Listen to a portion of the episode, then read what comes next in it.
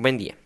En esta oportunidad desarrollaremos algunas preguntas sobre el santo Tomás de Aquino. Primero realizaré una pequeña biografía sobre este santo. Primeramente, Tomás de Aquino nació probablemente en 1225 en Roxaseca, cerca de Aquino, en Italia. Hijo de Landolfo de Aquino y dona Teodora Galucio, se, se crió en el seno de una familia noble teniendo tres hermanos y cinco hermanas. con cinco años recibió sus primeras enseñanzas en la abadía Montecassino, de la que era abad su tío. Ingresó en el monasterio benedictino de Montecassino y en la Universidad de Nápoles. Por fin se ordenó sacerdote en 1250 y empezó a impartir clases en la Universidad de París en 1252. Dos años después apareció eran sus primeros escritos. Es el principal representante de la tradición escolástica, fundador de la escuela tomista, conocido como Doctor Angélico, Doctor Común o Doctor Universal. Ahora trabajaré algunos datos sobre él. Como ya mencioné, él nació en una familia noble. Fue nacido y criado en un castillo, ya que pertenecía a una familia adinerada de Roxaseca, Italia. Como ya mencioné, tenía tres hermanos y cinco hermanas. Estudió en el famoso monasterio de Monte Cassino. Permaneció allí hasta después de su adolescencia y probablemente se convirtió en oblato de benedictina. Allí Tomás aprendió de los escritos espirituales de San Juan Casiano y los llevó a lo largo de su vida. Se escapó de casa para seguir su vocación. Su familia quería que Tomás se quedara en Montecassino y se convirtiera en abad, pero no aceptaron su deseo de ser dominico, ya que para ellos esta orden era inferior, ya que creían que los dominicanos eran predicadores itinerantes y que iban a todos lados pidiendo limosna. Los padres intentaron que se rindiera, pero no funcionó. Se le llamaba buey mudo, ya que se le conocía así porque era muy callado y apenas hablaba. Fue sumamente humilde y sometió todo su trabajo al aprecio de la iglesia. Justo antes de morir dijo, enseñé y escribí mucho. Todas las enseñanzas que escribí expresan mi fe en Jesucristo y en la Santa Iglesia Católica, a cuyo juicio las ofrezco y las someto. Nunca criticó a la gente, solo ideas.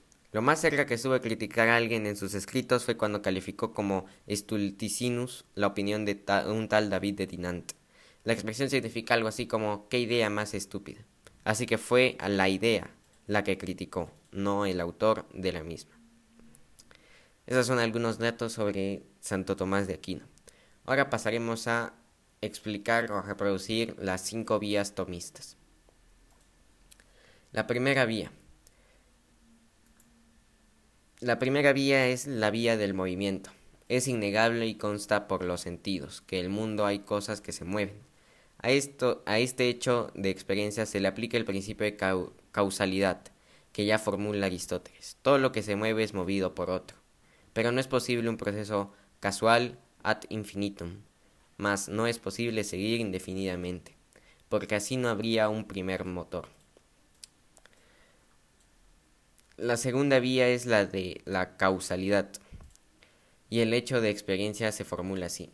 Hallamos que en el mundo de lo sensible hay un orden determinado entre las causas eficientes.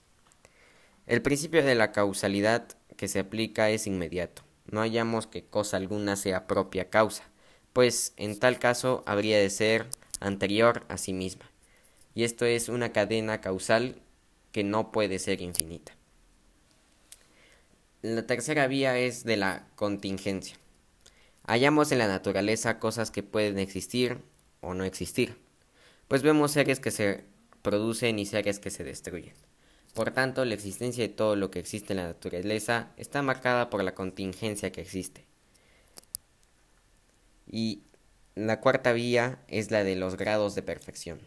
Vemos en los seres que unos son más o menos buenos en algunas cosas, verdaderos y nobles que otros. Y lo mismo sucede con las diversas cualidades. Por esta vía de raíces neoplatónicas no se ajusta exactamente al esquema descrito anteriormente. En esta vía no aparece explícitamente un principio de causalidad, aunque sí se puede adivinar de un modo implícito. El principio de participación neoplatónico, los efectos participan de sus causas, y por tanto las criaturas que son más o menos perfectas participan de la, de la máxima perfección que es Dios. Y por último, la quinta vía, que es la vía de la finalidad o el orden del mundo. Santo Tomás establece el hecho de experiencia de la siguiente manera. Vemos en efecto que cosas que carecen de conocimiento, como los cuerpos naturales, obran por un fin. Aparece también un principio de causalidad. Lo que carece de conocimiento no tiene a un fin, sino lo dirige alguien por una inteligencia suprema y ordenadora. Resumiendo un poco estas explicaciones, vemos que la primera es la más clara. Esta es para demostrar la existencia de Dios eh, mediante el movimiento. Eh, como explicamos, una cosa no se puede mover si no es movida por otra. Por lo tanto, es necesario llegar a, aquel primer motor, o aquel quien es el que mueve todas las cosas. Y todos atribuimos esto a Dios, porque Él es el Dios supremo y todopoderoso, y quien debería mover todas las cosas. En la segunda vía, Santo Tomás argumenta a favor de la existencia de Dios, apoyándose en la existencia de causas eficientes en el mundo. Tras negar la imposibilidad de que exista una serie infinita de causas eficientes, concluye en que la idea de Dios como causa eficiente primera. Santo Tomás en esta causa intenta explicar que Dios es la causa de todo lo, la causa eficiente de todo lo que sucede en nuestras vidas. La tercera vía es un camino demostrativo de la existencia de Dios, cuyo punto de partida es la posibilidad y la necesidad, y cuyo puerto de llegada es la existencia de un ser necesario. Esto, se refiere a los seres que pueden dar existencia a otros. y estos seres son, se podría decir, son seres necesarios y estos existen porque sí. En la cuarta vía, Santo Tomás demuestra la existencia de Dios partiendo de la reflexión sobre los valores o perfecciones que se encuentran en los seres finitos. Eh, en esto, Santo Tomás quiere resaltar las cualidades de cada uno. No todos somos iguales y no todos somos perfectos, sino que cada uno somos perfectos a nuestra manera en diferentes cosas y en diferentes aspectos de nuestras vidas. Y la quinta vía es la demostración de la existencia de Dios a partir del orden y, finalidad en los seres naturales. Eh, aquí se presenta a Dios como el ingeniero del mundo, o el que maneja todo lo que sucede en, en el mundo. Esa ha sido una breve y una breve explicación de las vías tomistas. Primero hemos explicado eh, literalmente qué son las vías y luego hemos intentado analizarlas. Conmigo será hasta una nueva oportunidad. Gracias.